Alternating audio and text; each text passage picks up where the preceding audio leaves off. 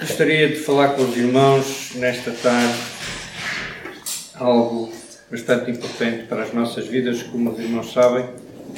Há situações na Bíblia que nós chamamos que são tipos. Josué é um tipo de Cristo, José é um tipo de Cristo, não é? Abraão um tipo do Pai, coisas assim que Deus deixou escritas, mencionadas na palavra, não só para nós sabermos histórias, mas para nós tirarmos lições delas. E muitas vezes são lições espirituais e que funcionam no mundo espiritual, não é? Nós temos o nosso mundo que nós vemos, os nossos olhos, que nós chamamos o mundo carnal, mas nós temos o mundo espiritual, eh, a vida espiritual, eh, onde Deus eh, está no mais alto dos céus e nós sabemos que Jesus Cristo também nos falou nisso. Agora, Deus nos chamou e nos tirou para nós sermos, fazermos algum trabalho, alguma coisa. Quando nós entramos, saímos do reino das trevas e somos transportados por Cristo para o reino, para o seu reino da luz, este reino não é um reino em que nós chegamos lá, vamos para, para a rede, à sombra da bananeira, pedimos uma água de coco e começamos a beber, ficamos todos cansadinhos e quem, quem quiser que trabalhe. Não, Deus nos chama para trabalhar. Deus nos chama para fazer alguma coisa.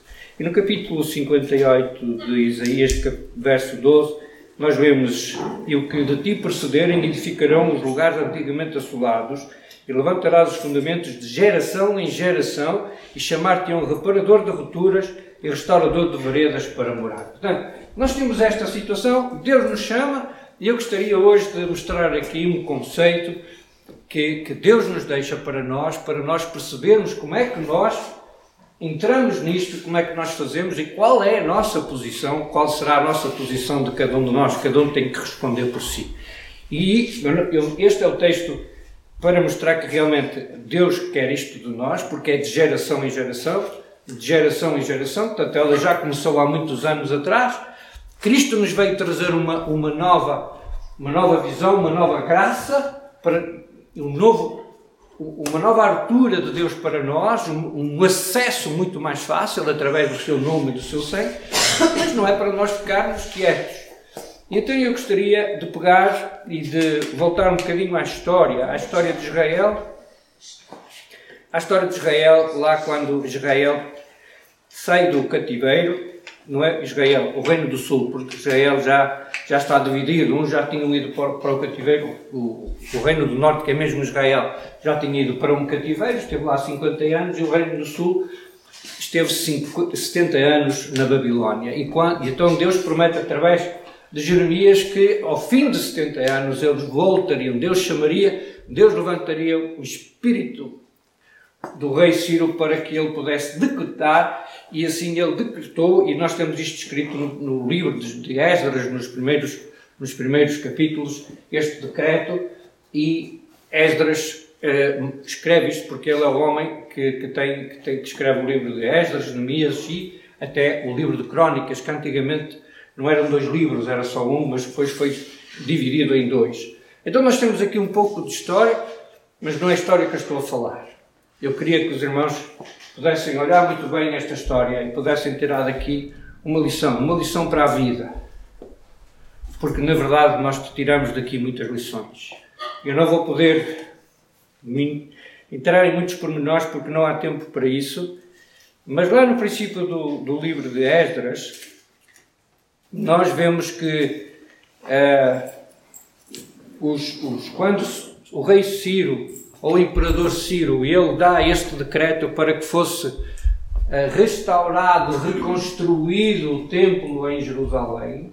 Ele próprio toma esta iniciativa porque Deus toca o seu coração e Deus move o coração dos príncipes uh, do povo de Judá, que está na Babilónia no cativeiro, dos príncipes e dos sacerdotes, e eles levantam uma primeira turma para vir para Jerusalém reconstruir o templo. Mas quando eles chegam lá, eles não é a primeira coisa que eles fazem. A primeira coisa que eles fazem não é reconstruir o templo e até não é reconstruir as muralhas. Porque se nós fôssemos ver bem, bem, nós temos que nos defender do inimigo, se calhar o melhor é reconstruir as muralhas em primeiro lugar. Ou o templo, para depois nós podermos nos resguardar. Mas o que nós vemos aqui é que a primeira coisa que eles fizeram no, início do capítulo 3 é levantar o altar. O altar está dentro do templo. Então eles precisam de levantar o altar. E eles vão reconstruir, vão restaurar o altar. Isto mostra-nos que há aqui um princípio, porque Deus nos chama do reino das trevas para a sua presença através do nome e do sangue de Jesus, através do perdão dos pecados, da confissão dos pecados, mas nós precisamos de restaurar este altar. Este altar é a nossa vida íntima, a nossa vida pessoal com Deus. Tem que ser restaurada, tem que ser restabelecida. O sacrifício ficou lá. Durante cinco meses, eles não mexeram no templo, eles estiveram a restaurar o altar, eles estiveram a, a sacrificar e eles estiveram, estiveram a festejar. E depois é que eles começaram a reconstruir novamente aquilo que é chamado o templo. Então a primeira coisa que nós vemos aqui como princípio espiritual é que realmente a primeira coisa que nós temos que fazer é nosso é restabelecer aquilo que foi perdido no Éden. Que é isso, foi para isso que Cristo veio. Aquilo que foi perdido lá no Éden, Deus quer restabelecer connosco. E isto só é restabelecido com o nosso altar. A nossa comunhão com Deus. Nada funciona com Deus se isto primeiro não for restabelecido. Nada. Vocês podem ver em qualquer altura. O próprio Jesus Cristo nos dá este exemplo com a sua vida. Ele tinha comunhão com o Pai. Ele é o próprio Deus, mas ele tinha comunhão com o Pai. Muitas vezes ele se afastava e ia ter comunhão com o Pai. Ele ia para aquele jardim, era o lugar onde ele tinha comunhão com o Pai. Ele se prostrava como homem, ele se prostrava, não é? E falava com o Pai. Adorava o Pai.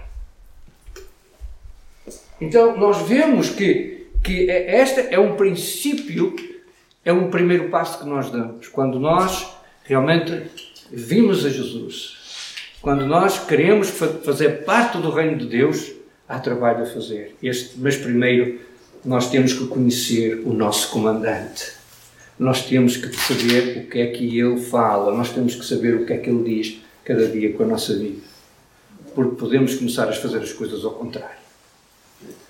Então, esta, esta é, é, é o primeiro princípio que nós vemos aqui é, no, livro, no livro de Esdras, é, no capítulo 3, e depois, logo a seguir, logo a seguir, nós vemos que os, os, os sacerdotes é, Zerubabel e Zodarac, eles começam, a, a, chamam os irmãos, começam, chamam aquela, aquela turma toda, e eles começam a pôr os alicerces e a construir. Tudo aquilo que era preciso fazer, eles começaram a fazer. Então, nós, para reconstruirmos o que é que representa, pode representar o templo. O templo pode representar a nossa, o nosso lar, pode representar a nossa família, que é aquilo que está mais chegado a nós. Aquilo que está mais chegado a nós. Às vezes nós queremos que Deus mude alguma pessoa, mas nós não queremos que Deus nos mude a nós. Por isso, a primeira parte, o altar. Depois, o templo não há, não há restauração exterior sem primeiro haver restauração interior. Não há reconstrução. Ela não existe. Não há paradigma nenhum que me diga isso na palavra de Deus em relação a isto. Senão que eu tenho que tomar a direção certa, os passos certos, para que Deus vá, estabeleça e realmente fale connosco e nos possa ajudar a fazer aquilo que nós precisamos de fazer e que Deus nos mostra. Por isso, Paulo, lá em Romanos 12, 1 e 2, ele diz para nós nos apresentarmos a Deus, em primeiro lugar, como sacrifício santo e agradável a Ele. Esta é a vontade de Deus, é o nosso culto racional. Quando nós, quando nós queremos, eh, eu, eu, falei hoje de manhã e até perguntei se nós algum dia vimos o filme eh, Quarto de Guerra. Alguns viram, a maior parte de nós já viram este filme, não é? Não sei se alguém viu este filme, mas este filme é um filme que nos mostra estes princípios. Aquela mulher, para, para, para, conquistar, para reconstruir o seu lar, ela primeiro teve que reconstruir a sua própria vida. Ela teve que reconstruir o seu altar. Ela fez limpeza naquela sapataria toda e se prostrou perante Deus. Esteve na presença de Deus até que Deus começou a trabalhar naquilo que ela queria que Deus trabalhasse. Então, para que Deus trabalhe na nossa, no nosso lar, nós temos que nos fortalecer em Cristo e no seu poder através do altar. Isto faz-se com oração, faz-se com jejum, faz-se com a palavra e faz-se com oferta. Este é uma coisa que nós não podemos esquecer. Muitas vezes nós esquecemos destes pontos. Mas se nós repararmos, estes pontos estão todos lá. A oração, o jejum, a palavra de Deus e a oferta. Eu não estou a falar em dízimo, estou a falar em oferta.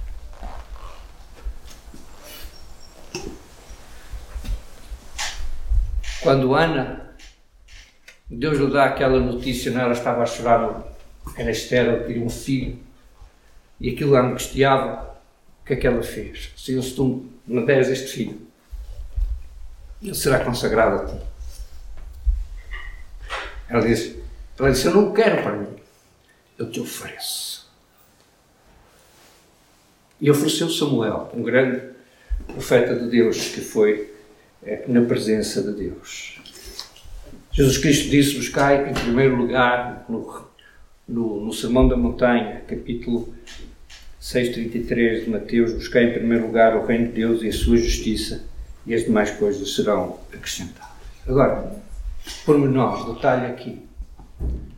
Se nós lermos toda esta história, eu não estou a ler porque realmente demorava muito tempo nós lermos a história, mas os irmãos podem ler este livro e podem perceber o que Deus fala através da história, desta história, deste, destes dois livros, que é o livro de Esdras e de Neemias. Por menor aqui é que quando nós começamos a obra, quando nós nos queremos aproximar de Deus e mais e mais, outras coisas começam a acontecer. Os impedimentos começam a acontecer. Os muros, os os tetos de bronze começam a acontecer, porque o inimigo se levanta contra nós, porque ele não quer que nós façamos isso. E nós vemos que houve grande oposição. E esta oposição parece que venceu em determinada altura, porque eles, eles por ordem do rei, pararam, não do rei Ciro, mas eles tiveram que parar. E eles pararam. Mas Deus levantou outro profeta e disse: Porquê é que vocês pararam? Eu vou parafrasear.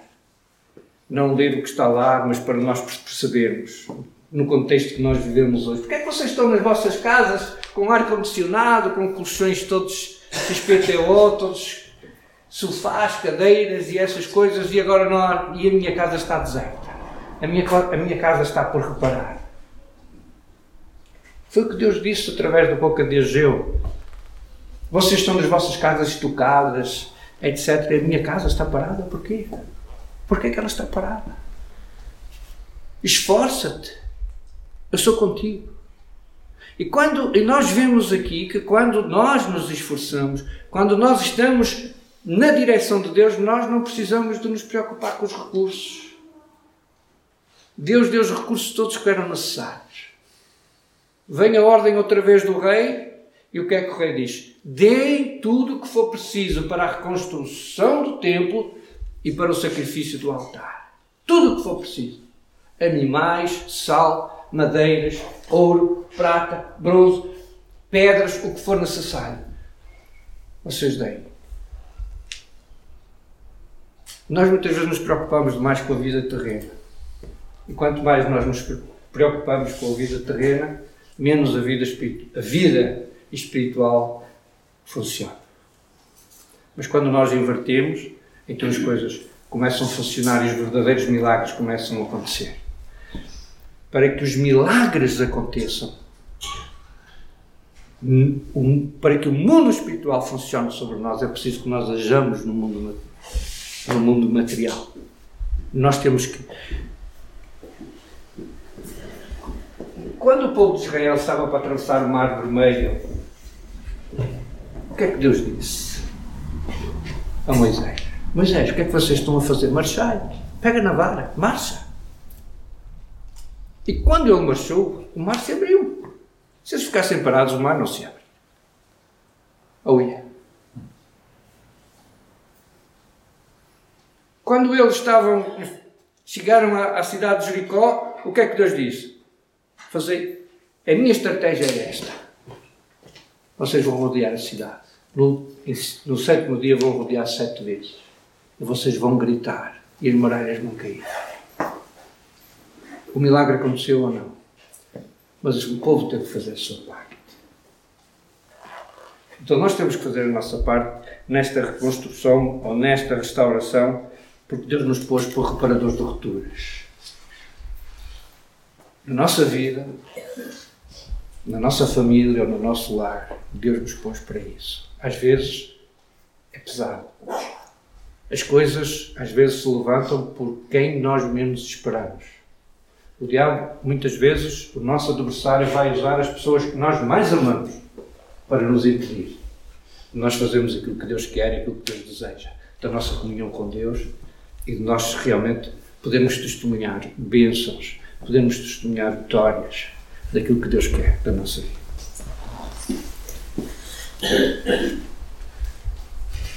Se nós atentarmos bem para o livro de Esdras, quando o templo é consagrado, depois do, o, antes do templo ser consagrado, nós vemos, desculpem, depois do templo ser consagrado, Esdras é quando Esdras vem com a segunda turma para Jerusalém. Então ele pega numa, numa outra turma desafia o povo que está lá a vir, talvez de outra região, nós não sabemos, provavelmente nós não são todos, não estavam todos na mesma região, mas eles vêm com outra turma e vêm para Jerusalém. Quando Esdras chega a Jerusalém, ele vê que o povo não está a fazer, não está a cumprir com a lei, não está a cumprir com aquilo que são os desígnios de Deus, não está a cumprir com os estatutos, não está a cumprir com tudo aquilo que Deus quer fazer. Então ele faz uma primeira limpeza ele põe, ensina o povo, põe as coisas em ordem para que o povo possa realmente caminhar naquilo que é a direção de Deus. Entretanto, passa algum tempo, alguns anos passam, mas porque isto não é assim tão rápido como nós contamos. Há anos. O, o, o próprio tempo teve parado há alguns anos. Não muitos, mas teve parado. E nós podemos ver porque é que Deus levantou verdadeiramente o Espírito dos profetas. E há três profetas, como eu disse, de manhã, há três profetas que Deus levanta nesta altura, que são os últimos três profetas do Velho Testamento, que é Geu, Zacarias e Malaquias. E Deus mostra algumas coisas. Inclusive mostra porque é que eles semeiam e em vez de colher 100 que recebem, colhem só 50. Ou colhem só 30. Muitas vezes nós, nós nos contentamos com 30. Nós às vezes nos contentamos com 20. Mas Deus quer dar 100. E Deus não dá 100 porque alguma coisa não está bem. E foi isso que Deus mostrou. Mas Deus disse: Eu vos abençoarei.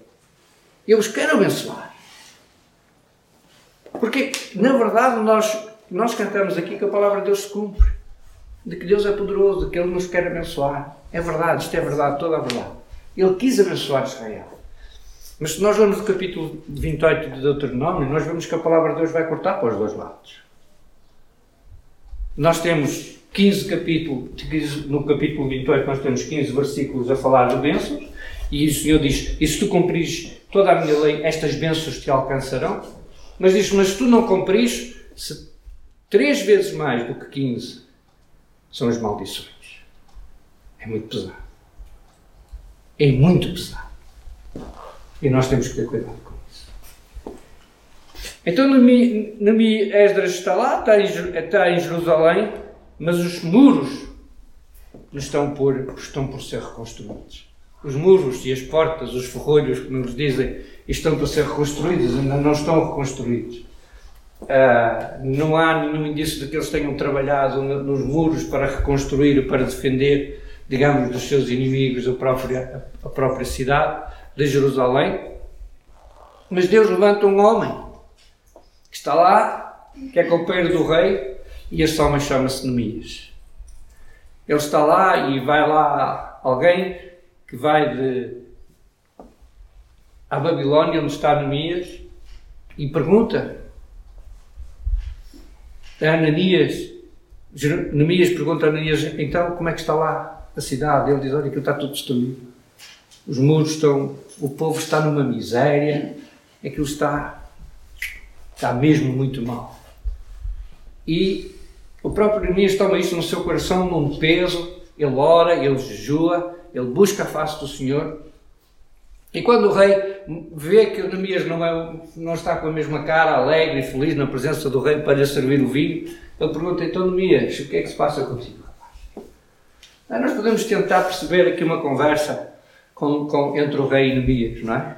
Na presença da rainha. E Neemias disse: Como é que eu posso estar feliz, não é?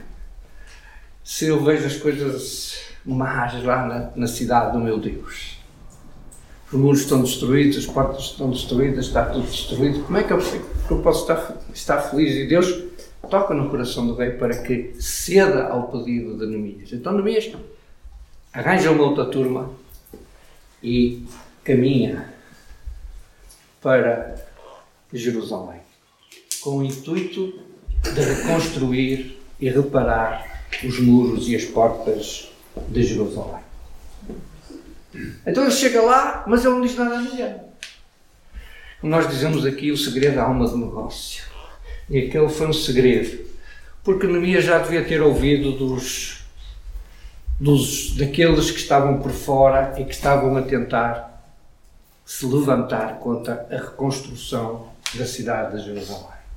Então ele vai, ele começa a, começa a ver, passados alguns dias, ele reúne o povo por famílias e dá a cada um uma parte para reconstruir.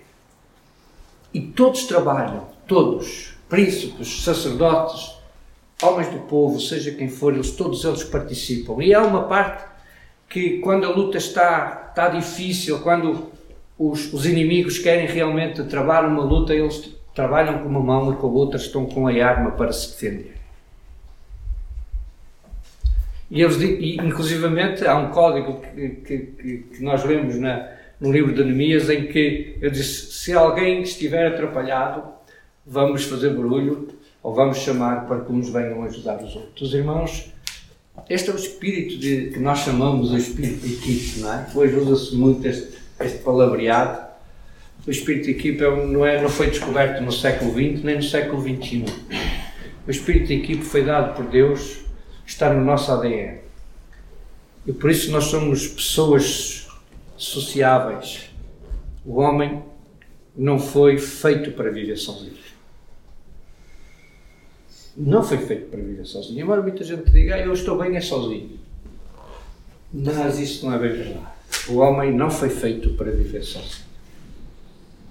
E nós percebemos isto através do livro de Neemias, quando Neemias ele estabelece os guardas, ele estabelece, uh, sabe que, que, que os inimigos se vão levantar e nós vemos que, entretanto, uh, há várias, várias estratégias do inimigo para tentar dissuadir e até para caluniar o próprio Neemias, que neste momento está à frente a organizar todo este trabalho.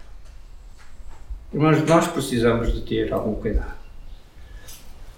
Se a nossa vida não está firme em Cristo, se o nosso relacionamento não está bem com Ele, se o lar onde nós vivemos debaixo do nosso teto, ele não está bem, como é que nós vamos estar bem para defendermos causas maiores?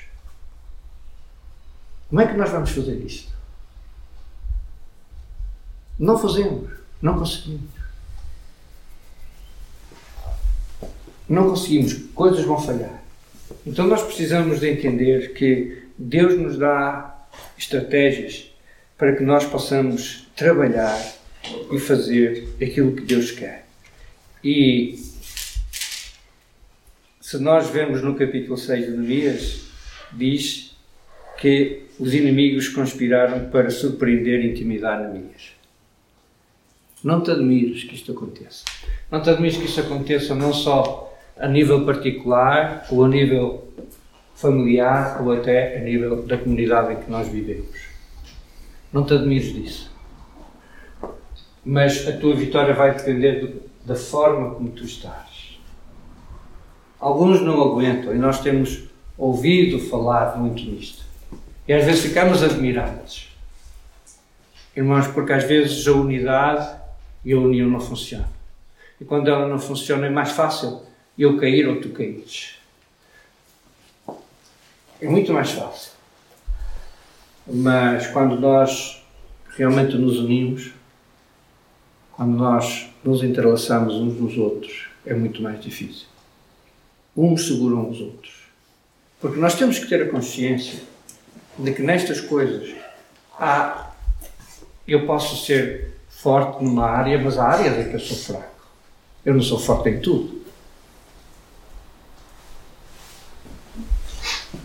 E ninguém aqui é forte em tudo. Nós temos áreas que são vulneráveis. Estão mais dadas ao fracasso pela nossa própria maneira de ser.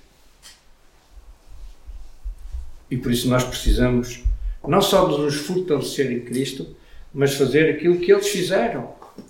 Porque quando isto ficou, o que é que eles fizeram? Esdras lê a lei diante do povo. O povo, como um só coração, um só homem, em unidade, eles começaram a perceber e começaram a ouvir a palavra de Deus. E o que é que aconteceu? O povo percebeu aquilo que Deus queria fazer e se humilhou e fez. Trabalhou nisso. E, e eles puderam ser abençoados. Puderam ser fortalecidos. E puderam vencer os seus inimigos. Infelizmente, nós vemos na história de Israel de que isto durava pouco tempo. As coisas duravam pouco tempo. Israel era como as ondas do mar. Vai e vai. Quando, Deus, quando estavam atrapalhados, viravam-se para o Deus que os tirou da terra do Egito. Quando não estavam, viravam-se para os ídolos dos povos pagãos que estavam lá. E isto fez com que toda esta atrapalhada que nós vemos muitas vezes na vida de Israel, que está, que Deus nos conta e que manda escrever através dos seus profetas. Então nós vemos que mesmo assim mas no meio disto tudo, nós vemos que Deus levanta homens para chamar a atenção ao seu povo. Deus levantou Daniel, Daniel, que Daniel começa a ver que o tempo do fim está a chegar, o tempo do fim daquele cativeiro está a chegar, ele percebe. E por isso nós temos o livro de Daniel escrito, e Daniel se humilha na presença de Deus, busca o Senhor. Nós vemos ali uma batalha espiritual muito grande ele se retira para um, um sítio à parte, 21 dias de oração e jejum, e Deus fala com ele. Mas nós vemos como o inimigo se, se pôs como um teto de bronze para que as suas orações, para que a própria ajuda não chegasse a tempo. E às vezes nós criamos batalhas espirituais em que a resposta demora a vir e nós temos que ter, às vezes, paciência, resiliência, para podermos, no tempo certo, receber aquilo que Deus tem para nós. É muito importante nós percebermos isto. E no final do livro de Neemias, nós vemos que há uma outra limpeza. Não é? é próprio Neemias, ele se levanta é, por causa daquilo que se estava a passar, e há uma outra limpeza, chamamos-lhe a limpeza final. Esdras já tinha feito isso, e agora eles verificaram que existiam coisas ainda dentro do povo que precisavam de ser tiradas, precisavam de ser acertadas.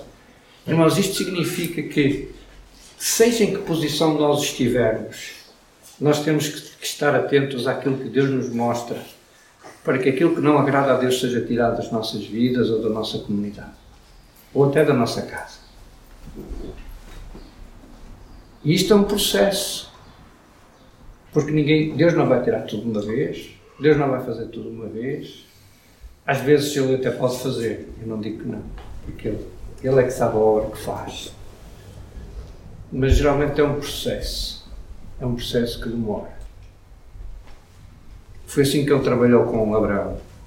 com Jacó e com muitos outros homens, com Moisés, até com o próprio Davi, não é? Davi que tem tantos salmos que nos mostram uma alegria, uma força, uma fé tremenda no Senhor, o homem que enfrentou o Golias, não é? Mas que a um determinado momento se esqueceu. Pecou. E não reparou. E foi para a frente e não viu o que estava a fazer. Então nós temos que ter algum cuidado. É muito importante estes princípios e que nós estabeleçamos e que nós possamos pensar nestes princípios, uh, tê-los em mente. Foi Deus que os estabeleceu.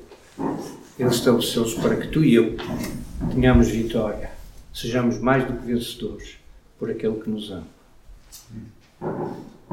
Verdadeiramente. Mas a história da santificação é uma história em que nós somos protagonistas. A doutrina da santificação é uma doutrina em que tu e eu somos protagonistas. Nós somos os principais protagonistas. E esta, e esta ação da santificação ela só acaba quando nós partimos desta terra. Para nós chegarmos lá no céu e podermos ser, ouvir as boas palavras do Senhor Jesus para as nossas vidas. Amém? Fecha os olhos. Eu não sei qual é a tua posição nesta hora.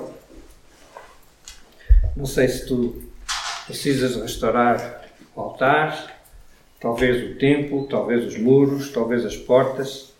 Irmãos, havia muita coisa para dizer aqui, mas na verdade o nosso tempo é muito curto para nós trabalharmos cada uma delas nesta altura. Mas que Deus nos ajude para que tu possas dar este passo em frente, possas perceber e possas trabalhar com isto na tua vida. Vamos orar. Pai, é, é a tua palavra e nós confiamos em ti, confiamos no teu amor e na tua graça para conosco, que tu nos dás através do teu Filho amado Jesus Cristo. Mas também percebemos, Pai, que tu nos chamaste para nós trabalharmos na tua obra, fazermos a tua vontade, onde tu queres, como tu queres. E assim nós te agradecemos aquilo que nós vamos aprendendo e que o Espírito vai revelando aos nossos corações a cada dia. Por isso eu te peço que tu visites cada um dos nossos corações, que nos ajudes a ver, Pai, aquilo que tem que ser verdadeiramente restaurado, reparado porque é o Senhor que nos dá todas as coisas para que nós o podemos fazer. Israel não foi de mãos vazias, Pai, para quando saiu, Judá não foi de mãos vazias quando saiu da Babilónia. Levaram tudo que precisavam, ainda levaram aquilo que tinha sido roubado. E tu falas na tua palavra através do profeta Isaías. Este povo é um povo saqueado, é um povo roubado. E não pede restituição. Mas nós hoje aqui nesta tarde, nós estamos aqui para pedir, Senhor, não só que Tu nos ajudes a entender, mas que Tu restituas. Restituas aquilo que tem sido roubado ao Teu povo. E que nós possamos, Pai, dar um passo em frente para restabelecer tudo aquilo que tem sido cortado pelo inimigo. Sabemos, Pai, que muita coisa está sendo, está sendo feita cada dia. Sabemos que as leis não têm sido Pai, contra aquilo que é a tua palavra. Mas sabemos que nós somos reparadores de rupturas. E para isso tu nos levantaste. Então, Senhor, abençoa o teu povo. Derrama do teu poder. Te manifesta em poder no meio de nós. E para que o teu nome seja glorificado e exaltado. Vidas sejam saqueadas do inferno. Pai, e haja alegria no céu. Para, com novas vidas, Pai, confessando os seus pecados a Jesus e realmente deixando que Ele trabalhe nas suas vidas. Eu quero te agradecer o teu amor e a tua graça, Pai, e pedir que nesta semana tu, Senhor, fales aos nossos corações e que nós possamos buscar a tua direção em todas as coisas. Abençoa o teu povo, abençoa o anjo desta igreja, Senhor, onde quer que ele esteja, guarda-os, protege-os e ajuda-nos. E a todos nós, nós te agradecemos em nome de Jesus. Amém.